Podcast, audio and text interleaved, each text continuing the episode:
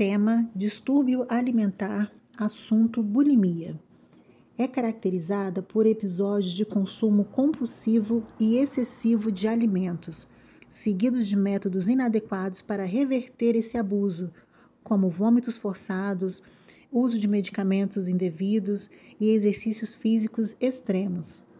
Tudo isso é realizado no intuito de reduzir os efeitos provocados pelo consumo excessivo de alimentos e aliviar o sentimento de culpa gerado pelo medo de engordar após o exagero alimentar. Se você está passando por esse distúrbio alimentar, procure ajuda. O primeiro grande passo para a cura é reconhecer a necessidade de um tratamento.